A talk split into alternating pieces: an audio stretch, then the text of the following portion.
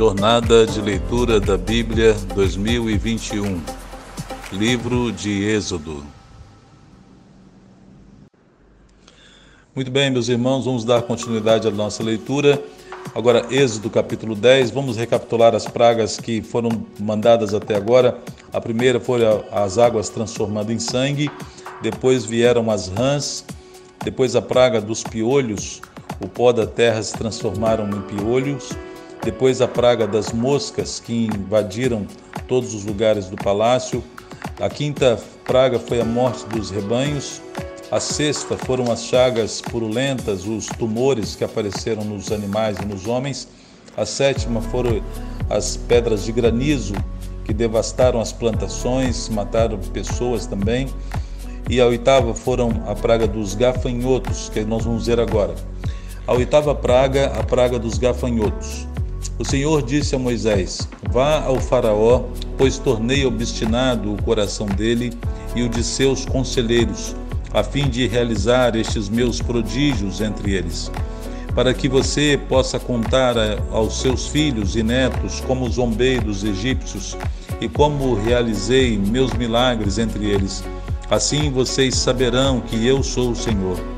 Dirijam-se, pois, Moisés e Arão ao Faraó e lhe disseram: Assim diz o Senhor, o Deus dos Hebreus: Até quando você se recusará a humilhar-se perante mim? Deixe ir o meu povo para que me preste culto. Se você não quiser deixá-lo ir, farei vir gafanhotos sobre o seu território amanhã. Eles cobrirão a face da terra, até não se poder enxergar o solo devorarão tanto o pouco que ainda lhes restou da tempestade de granizo, como todas as árvores que estiverem brotando nos campos. Encherão os seus palácios e as casas de todos os seus conselheiros e de todos os egípcios, algo que nem os seus pais nem os seus antepassados jamais viram, desde o dia em que se fixaram nessa terra até o dia de hoje. A seguir, Moisés virou as costas e saiu da presença do Faraó. Os conselheiros do Faraó lhe disseram: Até quando este homem será uma ameaça para nós? Deixa os homens irem prestar culto ao Senhor Deus deles. Não percebes que o Egito está arruinado? Perceba aqui, irmãos do parênteses, que agora os próprios conselheiros de Faraó já estão chegando à conclusão que a melhor coisa era deixar que o povo de Israel partisse. Eles próprios já estavam percebendo o Egito arruinado com todas as pragas que já haviam sido mandadas. Verso 8: Então Moisés e Arão foram trazidos de volta à presença do Faraó, que lhes disse: Vão e prestem culto ao Senhor, ao seu Deus, mas digam-me quem irá. Moisés respondeu: Temos que levar todos, os jovens e os velhos os nossos filhos e as nossas filhas, as nossas ovelhas e os nossos bois, pois celebraremos uma festa ao Senhor. Disse-lhes o Faraó: Vocês vão mesmo precisar do Senhor quando eu os deixá-los ir com as mulheres e crianças. Perceba aqui, irmãos, uma, um sarcasmo e até uma blasfêmia de Faraó contra o Deus, contra Deus e contra o povo de Deus o tom que ele fala foi do tipo ah, vão, vão esperando, né? Vão esperando que eu vou deixar vocês ir. Vocês vão precisar mesmo do Deus de vocês no dia que eu deixar vocês irem com todas as mulheres e crianças. Ele ao mesmo tempo fez um desafio a Deus e uma blasfêmia contra Deus. É claro que vocês estão com más intenções. De forma alguma, só os homens podem ir prestar culto ao Senhor como vocês têm pedido. E Moisés e Arão foram expulsos da presença do Faraó. Mas o Senhor disse a Moisés: Estenda a mão sobre o Egito, para que os gafanhotos venham sobre a terra e devorem toda a vegetação, tudo o que foi deixado pelo granizo. Moisés estendeu a vara sobre o Egito, e o Senhor fez soprar sobre a terra um vento oriental durante todo aquele dia e toda aquela noite. Pela manhã, o vento havia trazido os gafanhotos. os quais invadiram todo o Egito e desceram em grande número sobre a sua extensão. Nunca antes houve tantos gafanhotos, nem jamais haverá. Só um parênteses aqui. Perceba que quando Deus manda os gafanhotos, um outro Deus, uma outra divindade do Egito estava sendo é, confrontada, que era o Deus Osíris, o Deus da fertilidade, o Deus da lavoura, o Deus da vegetação. E quando agora Deus manda essa nuvem de gafanhotos destruindo as lavouras, a vegetação, mostrando que Osíris não tinha poder algum, mas somente a poder no nome do nosso Deus. Verso 15: Eles cobriram toda a face da terra de tal forma que essa escureceu. Devoraram tudo o que o granizo tinha deixado, toda a vegetação e todos os frutos das árvores. Não restou nada verde nas árvores nem nas plantas do campo em toda a terra do Egito.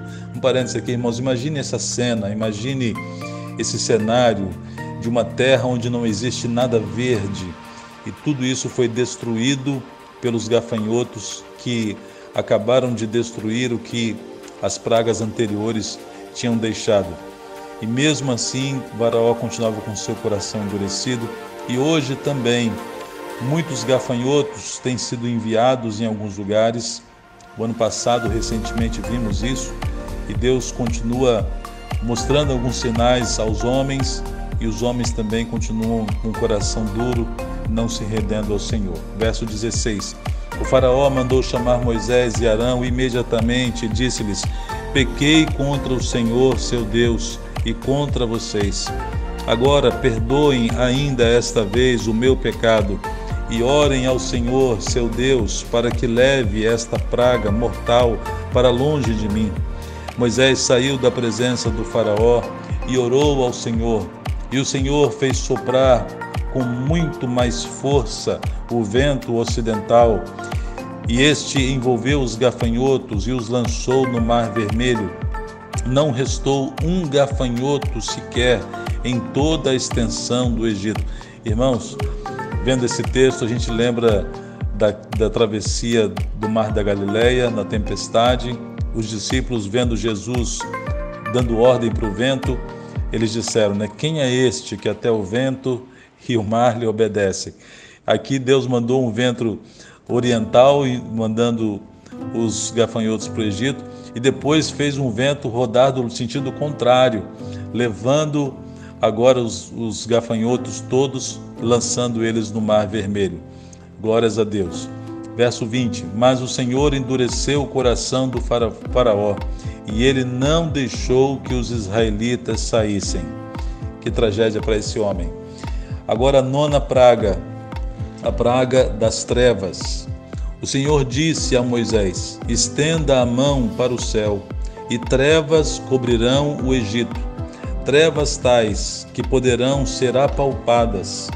Moisés estendeu a mão para o céu, e por três dias houve densas trevas em todo o Egito Ninguém pôde ver ninguém, nem sair do seu lugar durante três dias. Todavia, todos os israelitas tinham luz nos locais em que habitavam.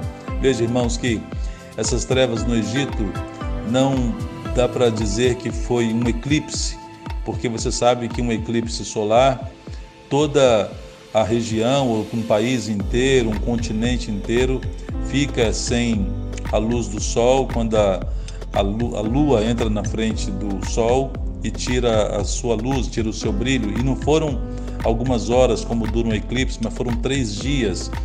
E de uma forma que não se dá para se explicar cientificamente, durante em cima do Egito haviam dez trevas tão densas que quase dava para se apalpar, enquanto que onde estava o povo de Israel havia luz normalmente verso 24. Então o Faraó mandou chamar Moisés e disse: Vão e prestem culto ao Senhor. Deixem somente as ovelhas e os bois, as mulheres e as crianças podem ir. Veja mais as, as, os estratagemas de Faraó. Primeiro ele disse que só os homens podiam ir. E Deus não, Moisés não aceitou isso e não era o que Deus tinha ordenado.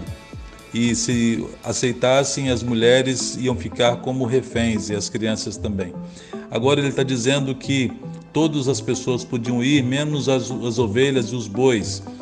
E a intenção de Faraó era se tomar posse das ovelhas e bois do povo de Israel, uma vez que eles, eles tinham perdido tudo, toda a sua, uh, o seu gado e todas as suas, as suas ovelhas, e agora eles iam se apropriar e o que ia acontecer? Eles iam alcançar o povo e trazê-los cativos como escravos novamente.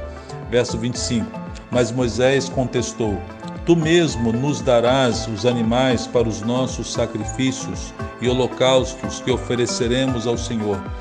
Além disso, os nossos rebanhos também irão conosco. Nenhum casco de animal será deixado. Temos que escolher alguns deles para prestar culto ao Senhor nosso Deus. E enquanto não chegarmos ao local, não saberemos quais animais sacrificaremos mas o Senhor endureceu o coração do Faraó, e ele se recusou a deixá-los ir. Disse o Faraó a Moisés: Saia da minha presença, trate de não aparecer nunca mais diante de mim. No dia em que você vir a minha face, você morrerá. Respondeu Moisés: Será como disseste, nunca mais verei a tua face. Amém. E aqui, meus irmãos, vejo que Faraó já estava ameaçando de morte Moisés e Arão. E isso que ele falou se cumprirá e vai se cumprir da pior maneira possível, que será a décima praga, a morte dos primogênitos, que nós veremos amanhã, se Deus assim permitir. Deus continue te abençoando, continue lendo e meditando na palavra de Deus. Um abraço.